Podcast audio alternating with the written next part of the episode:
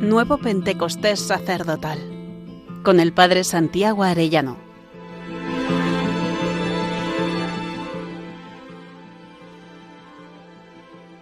Trigésimo sexto día. El sacerdote, un hombre de fe, trae tu mano y métela en mi costado. Entremos hoy en el Evangelio de la confesión de Tomás. Tomás, uno de los doce llamado el mellizo, no estaba con ellos cuando vino Jesús. Y los otros discípulos le decían, hemos visto al Señor. Pero él les contestó, si no veo en sus manos la señal de los clavos, si no meto el dedo en el agujero de los clavos y no meto la mano en su costado, no lo creo. A los ocho días estaban otra vez dentro los discípulos y Tomás con ellos. Llegó Jesús, estando cerradas las puertas. Se puso en medio y dijo, paz a vosotros. Luego dijo a, a Tomás, trae tu dedo, aquí tienes tus manos mis manos, trae tu mano y métela en mi costado, y no seas incrédulo sino creyente. Tomás contestó, Señor mío y Dios mío. Jesús le dijo, porque me has visto, has creído. Bienaventurados los que crean sin haber visto. Siempre he meditado este texto en la clave de la llamada a la intimidad, trae tu vida y métela en mi corazón, así lo quise poner en el recordatorio de mi ordenación. Pero hoy quisiera meditar este texto en la clave de la petición que el Señor nos hace de ser hombres de fe le preguntaron a Jesús, ¿qué tenemos que hacer para realizar las obras de Dios? Respondió Jesús, la obra de Dios es esta, que creáis en el que Él ha enviado. San Juan 6, 29. El Señor resucitado viene con oficio de consolar a sus amigos, pero bien sabemos que el Señor corrige a los que ama y los poda para que den más fruto. Pues bien, la única corrección que les hizo a los apóstoles el día de la resurrección fue justo esta, por su falta de fe. Nos narra el Evangelio de San Marcos que María Magdalena fue a anunciárselo a sus compañeros que estaban de duelo y llorando. Ellos, al oírle decir que estaba vivo y que lo había visto, no le creyeron. Después se apareció en figura a otros dos de ellos que iban de camino al campo. También ellos fueron a anunciarlo a los demás, pero no los creyeron. Por último se apareció Jesús a los once cuando estaban a la mesa y les echó en cara su incredulidad y dureza de corazón, porque no habían creído a los que lo habían visto resucitado. Les echó en cara la incredulidad y dureza de corazón. ¿Cómo le duele al Señor nuestra falta de fe? El Señor le dice a la Beata Concepción Cabrera, todos los cristianos, pero especialmente los sacerdotes, debieran vivir y respirar de las virtudes teologales, su savia divina, sin las cuales no hay salvación. En muy pocos se estiman, ni menos se practican estas virtudes, cimiento y vida de la Iglesia, y pase para el cielo ¿Cómo deben los sacerdotes predicar sobre la fe y practicarla? Mis sacerdotes, para dar, tienen que recibir, tienen que abrirse a la acción de Dios, tienen que ser dignos receptáculos de los tesoros del cielo, tienen que vivir de María, transformarlos en mí. Mucho te encargo, hija, que digas cómo es mi voluntad, que se haga hincapié en los sacerdotes sobre el constante ejercicio de las virtudes teologales, por descuidarlas languidecen las almas sacerdotales, por no actuarse en ellas se entibian, por no practicarlas se humanizan, por no por no extender su reinado en las almas se pierden muchas almas desesperadas y muertas a la gracia. La fe, la esperanza y la caridad. Sin ellas nos deshumanizamos o nos desdivinizamos. Mucha falta hace en el mundo, dice el Señor, la práctica de estas virtudes, y con tristeza en mi corazón te digo que también falta en muchos de mis sacerdotes que se corrija este defecto tan capital y que arda y luzca la fe como radiante faro, que no languidezca la esperanza en los míos humanizados y que la caridad los una a mí, los una entre sí a mis obispos y sacerdotes y a las almas para su santificación y salvación. El Señor le habla explícitamente sobre la fe y además de animar a vivirla le dice, la fe es como el crisol del hombre, una prueba que Dios ha puesto como su soberano, que es para que rinda su juicio ante la omnipotencia y la palabra de Dios y así honre a la divinidad.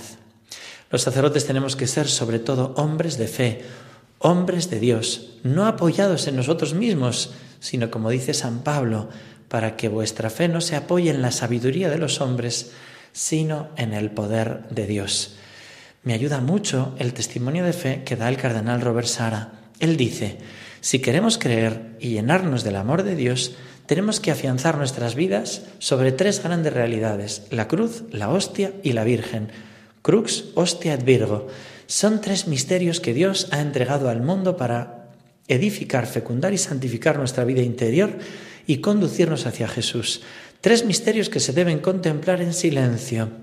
Y al terminar su libro sobre el sacerdocio, dice, querría haceros una confidencia. Todos los días, cada mañana y cada noche, me maravillo de la gracia que he recibido de Dios al llamarme a ser sacerdote. Todos los días me asombro. ¿Cómo ha podido Jesucristo fijarse en mi miseria? ¿Por qué me ha elegido sacerdote suyo a mí, a ese niño de Urous? ¿Por qué vino a buscarme a mi pequeño poblado guineano?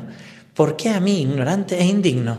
Todos los días valoro el don gratuito e inmerecido con que me ha colmado esta toma de conciencia diaria es una fuente permanente de paz y de alegría. Sí, todos los días puedo celebrar el santo sacrificio de la misa, todos los días subo al Calvario con Cristo, todos los días muero con Él en la cruz, todos los días oro con Él, intercedo por el mundo entero recitando las horas del breviario.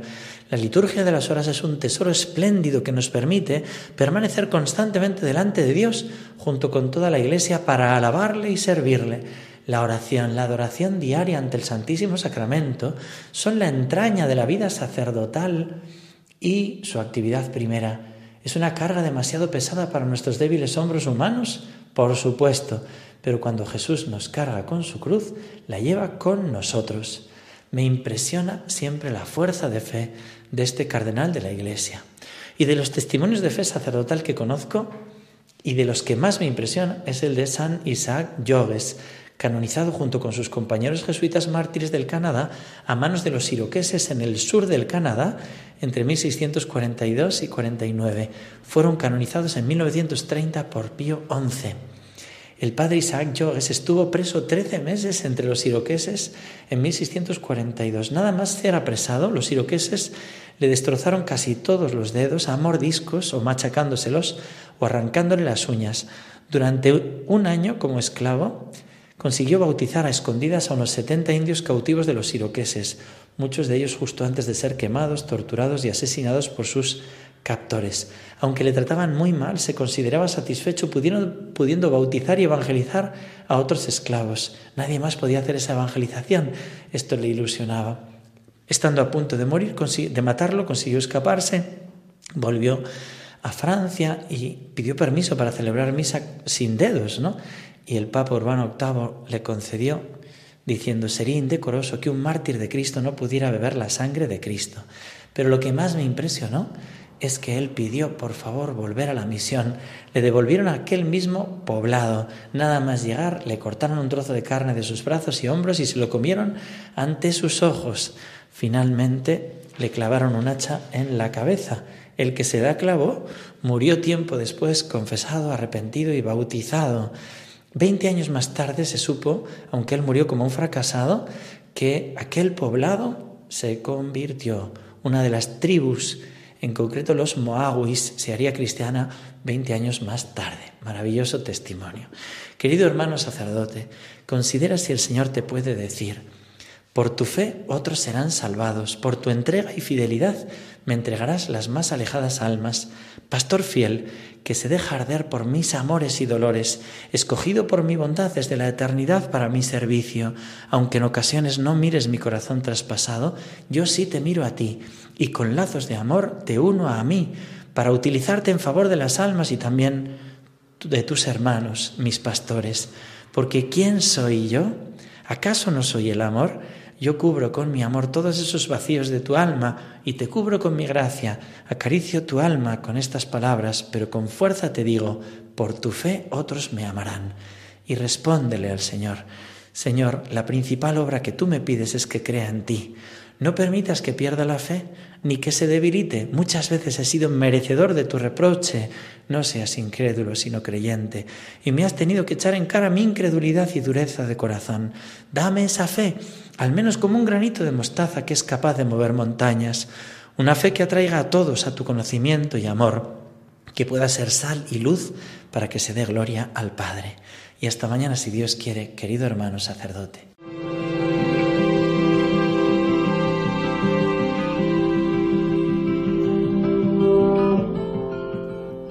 Nuevo Pentecostés sacerdotal con el Padre Santiago Arellano.